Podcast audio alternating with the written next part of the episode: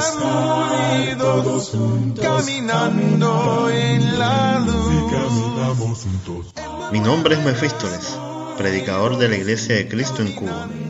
Esto es El Estudio del Domingo, un podcast para juntos aprender de la palabra de Dios. Ya comenzamos. No hay nada mejor que compartir nuestras vidas en Jesús.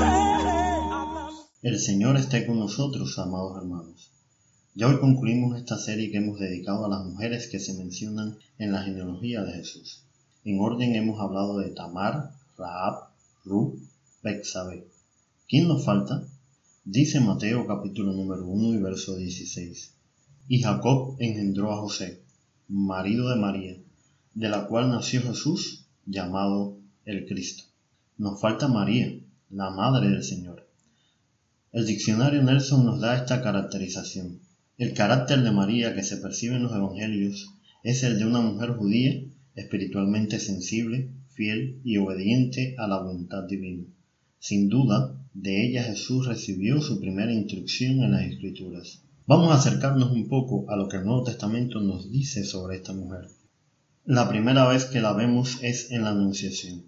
El ángel Gabriel se le aparece y le dice, Salve, muy favorecida, el Señor es contigo, bendita tú entre las mujeres. Como cualquiera de nosotros se asusta ante la presencia del mensajero de Dios, ¿en qué sentido es muy favorecida y bendita María? Sigamos leyendo lo que Gabriel le dice. María, no temas, porque has hallado gracia delante de Dios. Note que ha hallado gracia.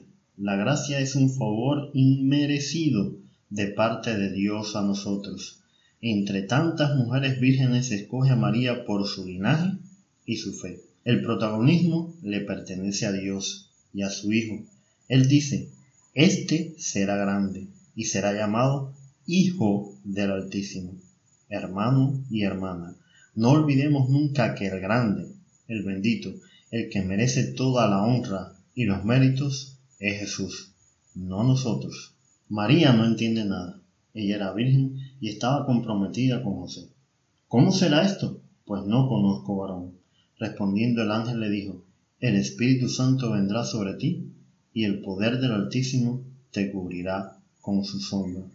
Ante una situación tan delicada y poco creíble, ¿cómo responder o reaccionar? Su respuesta es digna de recordar y aplicar en nuestras vidas. He aquí la sierva del Señor hágase conmigo conforme a tu palabra. Ella se refiere a sí misma como sierva del Señor, que acata su voluntad. Tiempo después va a visitar a Elizabeth, su pariente, una de las partes más tiernas del relato. El niño saltó de alegría en el vientre de su pariente. Bendita tú entre las mujeres, y bendito el fruto de tu vientre. Frase muy conocida. Has tenido la oportunidad de ser la madre del Mesías. El hermoso texto que sigue conocido como el Magnificat nos muestra su conocimiento de las Escrituras y su devoción por el Dios de Israel. El nacimiento de Jesús fue en el lugar menos indicado, después de un tortuoso viaje.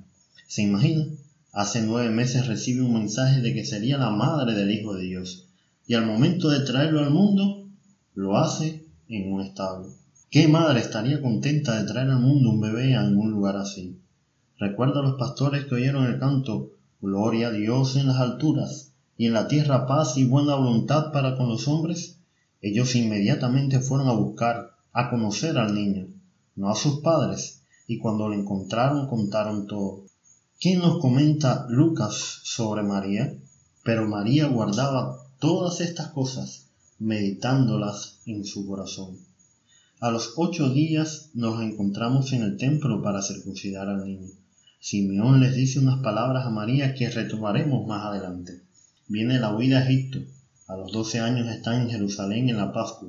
Jesús se les pierde por tres días. Cuando le encuentran, María les regaña. Hijo, ¿por qué nos has hecho así? Seguramente recuerda la respuesta de Jesús, pero de sus padres se nos dice, ellos no entendieron las palabras que les habló, y conforme el niño seguía creciendo, su madre guardaba todas estas cosas en su corazón.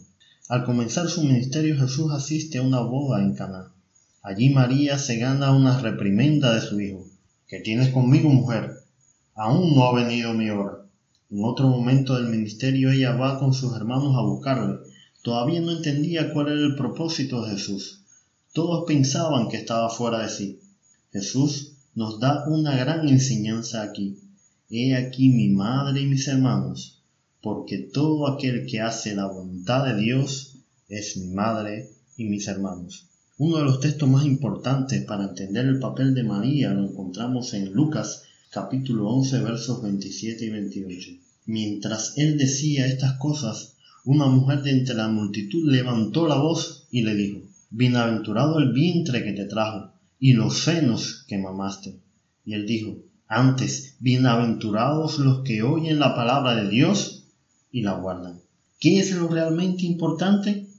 ¿El vientre o guardar la palabra de Dios. En la última semana de Jesús, María nos la encontramos nuevamente. Ella estaba junto a la cruz viendo morir a su hijo. Para nosotros es el Salvador que está sufriendo en aquella cruz. Para ella es también su hijo. ¿Tiene usted hijos? Póngase en su lugar. Su hijo no ha hecho nada y aún así lo condenan a la muerte y usted solo puede mirar. Así estaba María. Qué dolor cuando en medio de la muerte de su hijo muestra su cariño y amor por su madre y le pide a Juan que se ocupe de ella. Me imagino que en aquel momento recordaría la profecía de Simeón cuando Jesús solo tenía ocho días de nacido, y una espada traspasará tu misma alma. Así se sentiría en aquella tarde. El último encuentro con María lo tenemos después de la ascensión de Jesús a los cielos. Todos estos perseveraban unánimes en oración y ruego con las mujeres y con María, la Madre de Jesús, y con sus hermanos.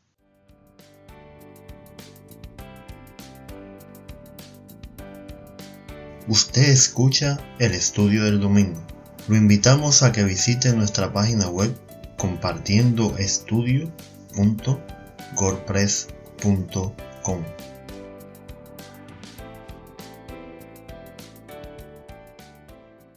María fue una mujer extraordinaria. No por gusto Dios la escogió para tamaño privilegio. Siempre se puso en las manos de Dios como instrumento para hacer su voluntad. Tenemos nosotros la misma actitud. Aunque muchas veces no entendía lo que pasaba y por qué, la Biblia nos dice que ella meditaba en silencio en estas cosas. Un ejemplo digno de imitar en nuestras vidas. Fue también una vida de dolor y sufrimiento. Ya viuda tiene que presenciar la muerte de su hijo como un vil criminal, pero nada de esto justifica que la adoremos. Fue una mujer como cualquiera, necesitaba de un Salvador como cualquiera de nosotros. Cumplió con una misión especial de parte de Dios. Cuando pensemos en ella recordemos lo que dijo a los sirvientes de la boda. Haced todo lo que os dijere. Lo que nos dice Jesús, no María.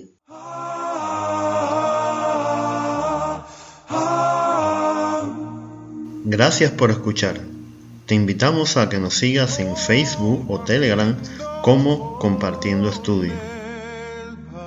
Para contactarnos o sugerir algún tema, lo puedes hacer por el correo compartiendoestudio.gmail.com Hasta un próximo episodio. El Señor esté con nosotros.